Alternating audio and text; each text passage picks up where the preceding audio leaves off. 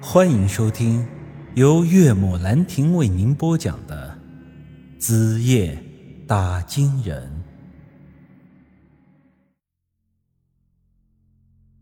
说句实在话，我刚才见到王小翠的时候，都被吓得不轻。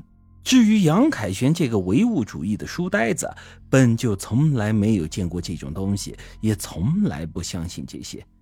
他现在是亲眼看到了一个长着两个脑袋的厉鬼就在他的面前，那种恐惧自然是他承受不了的。杨凯旋喘了一口气，直接被吓晕了过去。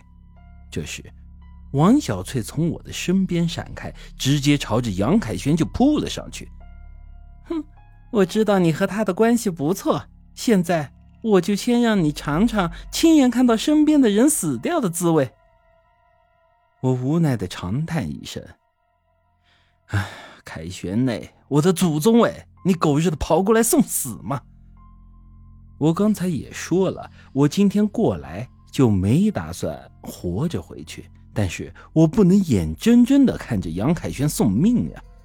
这小子平时做事虽然有些呆，但在我心里，他是咱们陈家村少数几个还有良心的人。我忙冲上去，一把拉住了王小翠，她恶狠狠地瞪了我一眼：“怎么，你就这么等不及想要死了吗？”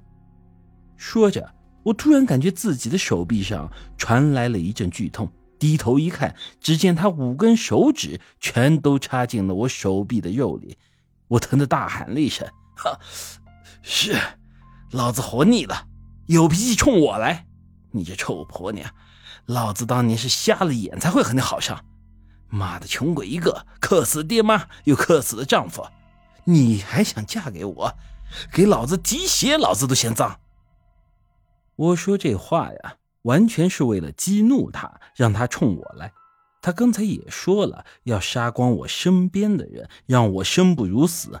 但如果我要是死了，那他杀其他人也就没有任何的意义了。说不定杨凯旋还能逃过这一劫。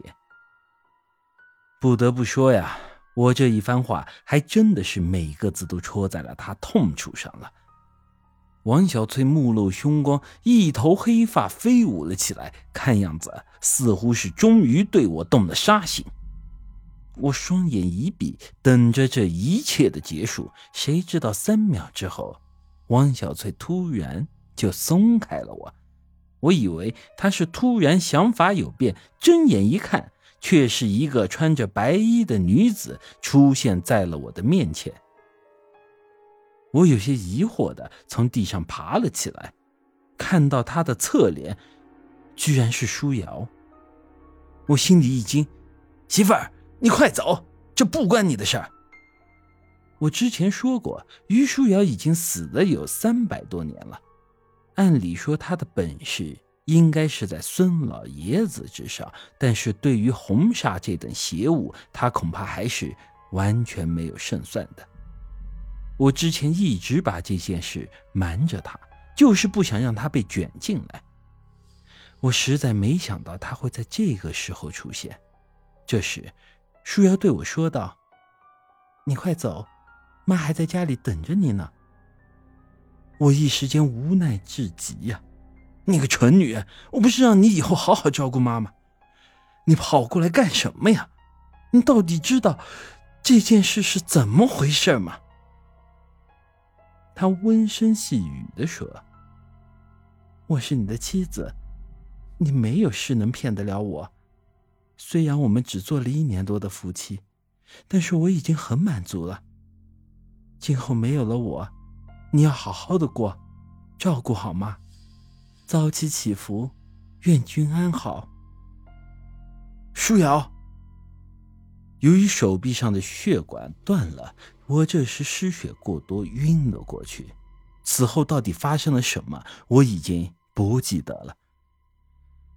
当我在大雨中醒过来的时候，王小翠消失了，这舒瑶也消失了，我身边只剩下了杨凯旋一人了。